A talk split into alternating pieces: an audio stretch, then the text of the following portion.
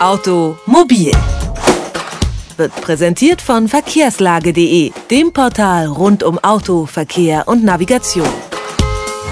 Was gibt es Schlimmeres für einen Autofahrer, als im Stau zu stecken? Zumindest das Nervenkostüm ist doch oft extrem angespannt, wenn es keinen Zentimeter voranzugehen scheint oder halt nur im Stop-and-Go-Tempo.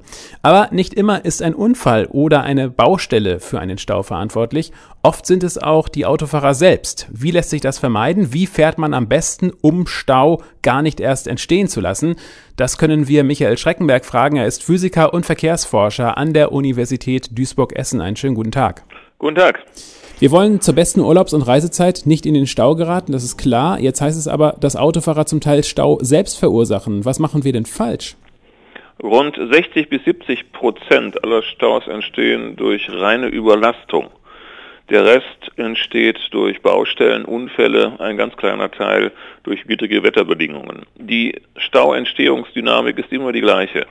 An Stellen, wo die Dichte steigt, also an Auffahrten, an Steigungen, wird der Verkehr dichter und verlangsamt sich dann auf 10 bis 30 Kilometer pro Stunde. Wir nennen das dann zähfließend oder wissenschaftlich synchronisiert, weil die Spuren dann fast gleich schnell sind.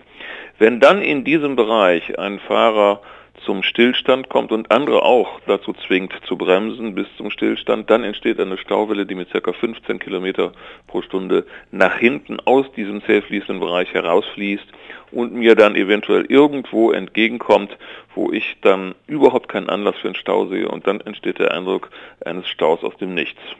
Und was kann ich tun, wenn ich in so einer Situation bin, um äh, meinen Anteil dazu zu leisten, Stau zu verhindern?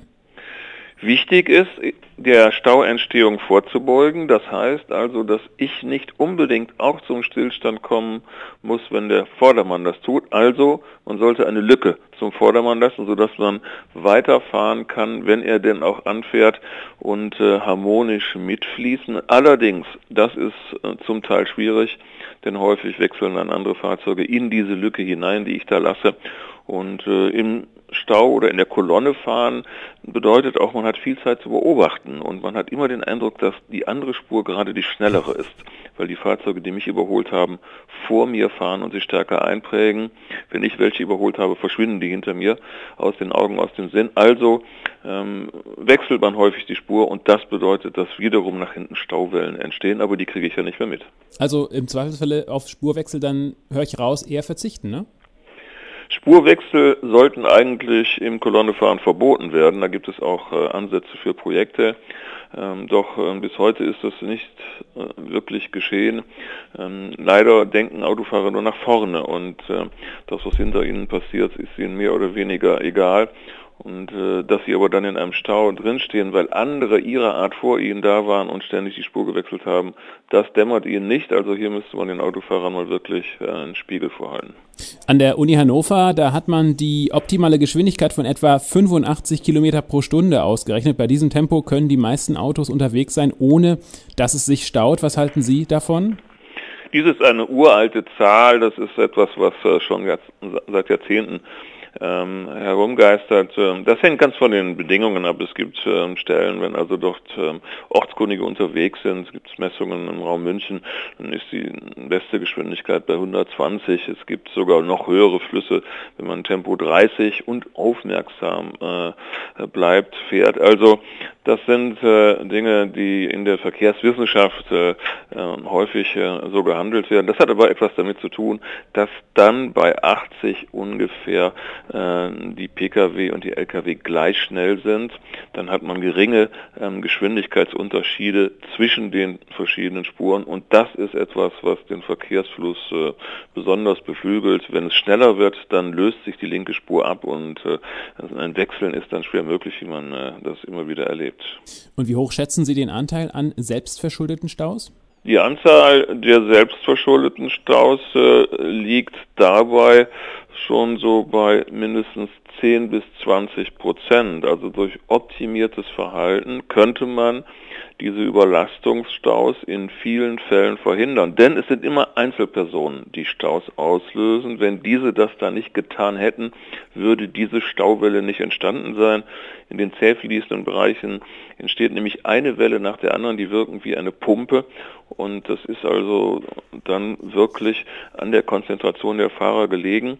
Wir versuchen tierisches Schwarmverhalten auf der Straße nachzustellen. Die Tiere können das viel besser, die haben das Jahrtausende geübt.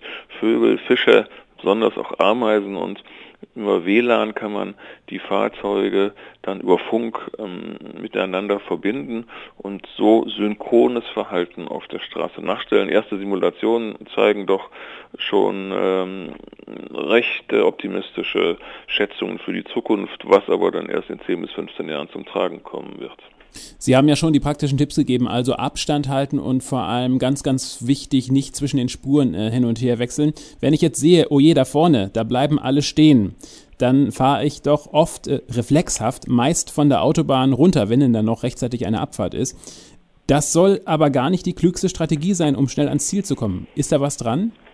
Wenn Staus gemeldet werden oder wenn ein, Navigationsgerät mir dann rät, die Autobahn zu verlassen, ähm, so muss man da genau abwägen, was man macht. Denn äh, normalerweise ist ein Stau auf der Autobahn immer noch schneller als das Fahren über äh, äh, Bundes-, Landes-, Kreisstraßen. Es sei denn, es gibt eine Vollsperrung. Da hat man nun keine Wahl. Das ist ein absoluter Stillstand. Da wird man auch häufig zurückgeführt zur ähm, letzten Anschlussstelle. Aber ansonsten ist selbst ein Stau mit Stop and Go ähm, noch so 10 Kilometer pro Stunde schnell. Und wenn man das dann am Ende mal ähm, bilanziert, ist man auf der Autobahn besser aufgehoben. Allerdings, man weiß es ja hinterher nicht, was wäre gewesen, wenn. Wir bieten für Nordrhein-Westfalen so ein System an, da kann man dann hinterher gucken, Mensch, was wäre gewesen, wenn ich dann wirklich auf der Autobahn geblieben wäre und man kann sich dann eventuell ärgern. Ähm, das wird in der Zukunft so sein, dass man das dann ähm, genauer nachprüfen kann. Und ich höre richtig raus, dass Sie sogar so weit gehen, zu sagen, auch wenn das Navigationssystem mir sogar empfiehlt, äh, runterzufahren, das könnte falsch sein? Navigationsgeräte neigen häufig zu Aktionismus. Sie wollen ja auch ihren Wert beweisen und dass sie ähm, kluge äh, Ratschläge geben, aber es ist so, dass diese Geräte sich dann häufig auch äh, schnell umentscheiden. Ja? Also wenn ich dann wirklich jetzt eine Ausweichroute nehme, dann heißt es, oh komm, du fährst besser wieder auf der alten Route, insbesondere wenn man parallele Autobahnstrecken hat. Also da ist tatsächlich auch für den Fahrer Mitdenken ähm, angeraten. Man sollte überhaupt vor Fahrtantritt sich auf äh, einer ganz normalen Karte einen Eindruck verschaffen von der Strecke und insbesondere von den möglichen Alternativrouten. Ähm, denn wenn man dann hinterher über eine Strecke geleitet wird, die man überhaupt nicht kennt, wo man wirklich dann ähm, keine Vorstellung hat, wo man sich befindet, dann ist das natürlich schon eine brenzlige Situation, denn wer weiß, ob das Navigationsgerät mich überhaupt zum richtigen Ziel führt. Das sagt der Experte für Stau und stockenden Verkehr, Verkehrsforscher Michael Schreckenberg von der Uni Duisburg-Essen. Haben Sie herzlichen Dank für das Gespräch. Gerne, danke. Automobil, jede Woche, präsentiert von verkehrslage.de.